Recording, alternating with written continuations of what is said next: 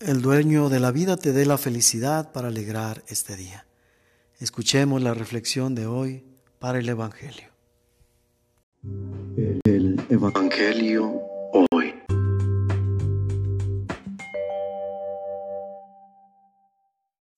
Del Santo Evangelio según San Mateo. En aquel tiempo Jesús dijo a sus discípulos, ¿Han oído ustedes que se dijo a los antiguos, no cometerás adulterio. Pero yo les digo que quien mire con malos deseos a una mujer, ya cometió adulterio con ella en su corazón. Por eso, si tu ojo es para ti ocasión de pecado, arráncatelo y tíralo lejos, porque más te vale perder una parte de tu cuerpo y no que todo él sea arrojado al lugar de castigo. Y si tu mano derecha es para ti ocasión de pecado, córtatela y arrójala lejos de ti, porque más te vale perder una parte de tu cuerpo y no que todo él sea arrojado al lugar de castigo. También se dijo antes, el que se divorcie, que le dé a su mujer un certificado de divorcio. Pero yo les digo que todo el que se divorcia, salvo el caso de que vivan en unión ilegítima, expone a su mujer al adulterio y el que se casa con una divorciada comete adulterio. Palabra del Señor.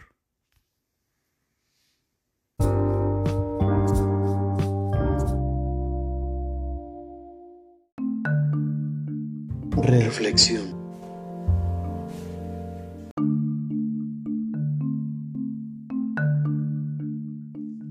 Hablando de vicios y virtudes encontramos un factor común, el hábito de realizar cierta actividad de cierta manera, es decir, el hábito de tener una actitud determinada ante las diferentes circunstancias de la vida, es decir, algo que se repite constantemente. Eso es el común entre virtud y vicio. La diferencia es que la virtud es positiva y el vicio negativo. La virtud, pues, a diferencia del vicio que nos lleva a despersonalizarnos, a minimizarnos como personas, o por qué no decirlo, incluso a deshumanizarnos. Las virtudes nos llevan a ir convirtiéndonos cada vez más en una persona más íntegra, más humana y, ¿por qué no decirlo? Sin miedo alguno, una persona más santa. Se dice que una de las cosas que caracterizan a la persona humana es la capacidad para dominar sus vicios. Pero más que ello, es una suma entre el temple y la decisión. El temple pues es la fuerza que nos va a ayudar a sobreponernos para que un vicio o bien una emoción no nos controle a nosotros, sino más bien nosotros podamos de cierto modo manejar estos factores o estos elementos. Usando la razón para ello, podemos de cierto modo lograrlo, hacernos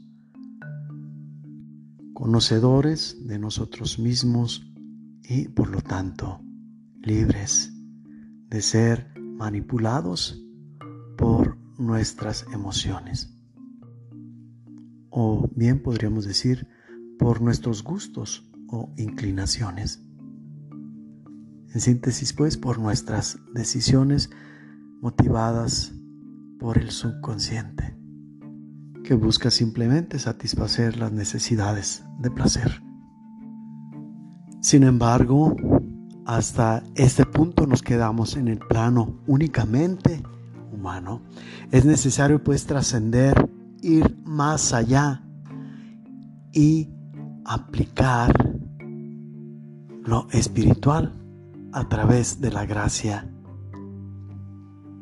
para teniendo las virtudes como una herramienta importante estas unidas a la gracia nos puedan llevar más allá de lo evidente, más allá de lo natural, más allá de lo que las fuerzas humanas nos marcan como un límite. Es decir, es preciso romper y sobrepasar las fronteras, los límites de nuestro ser. Es esto precisamente lo que nos pide Jesús. Pasar de una simple norma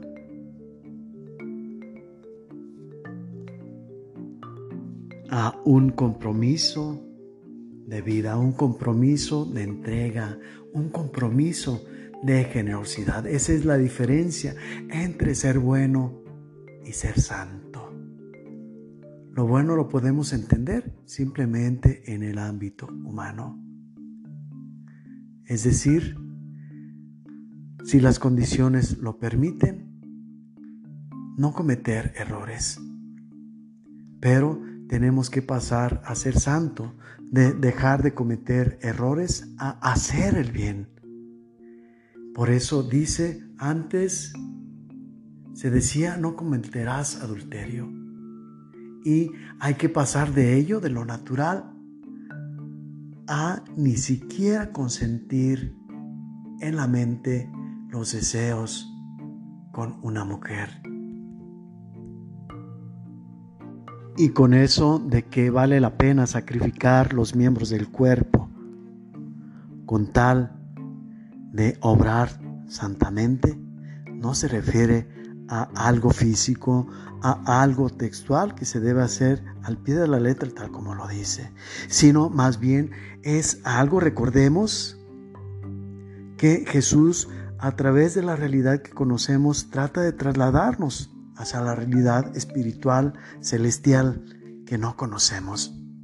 De este modo, con estas recomendaciones, lo que enfatiza es que por mucho es más importante lo espiritual que lo terreno. Y podemos concluir que apostarle a lo terreno con tal de obtener un gozo temporal, un deleite que es efímero, que se da, pero mismo se agota por sí mismo, dejándonos un sabor amargo. Es una persona que no tiene en lo absoluto ningún indicio de sabiduría. Porque la verdadera sabiduría es reconociendo que lo temporal de este mundo, y no se diga lo temporal de nuestra vida corporal, se queda comparada casi a la nada en relación a la eternidad de lo espiritual. Bien vale la pena pues sacrificar un momento de un beneficio que querramos temporal aquí en la tierra con tal de ganar una eternidad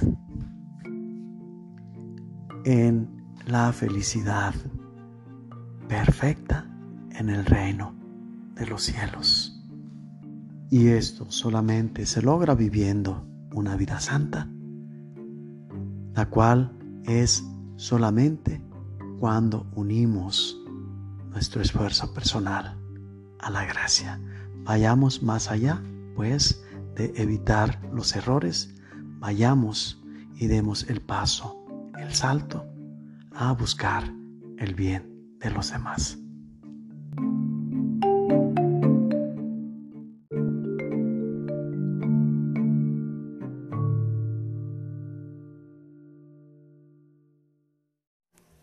La fuerza inmesurable de Dios descienda sobre ti y te bendiga plenamente en el nombre del Padre y del Hijo y del Espíritu Santo.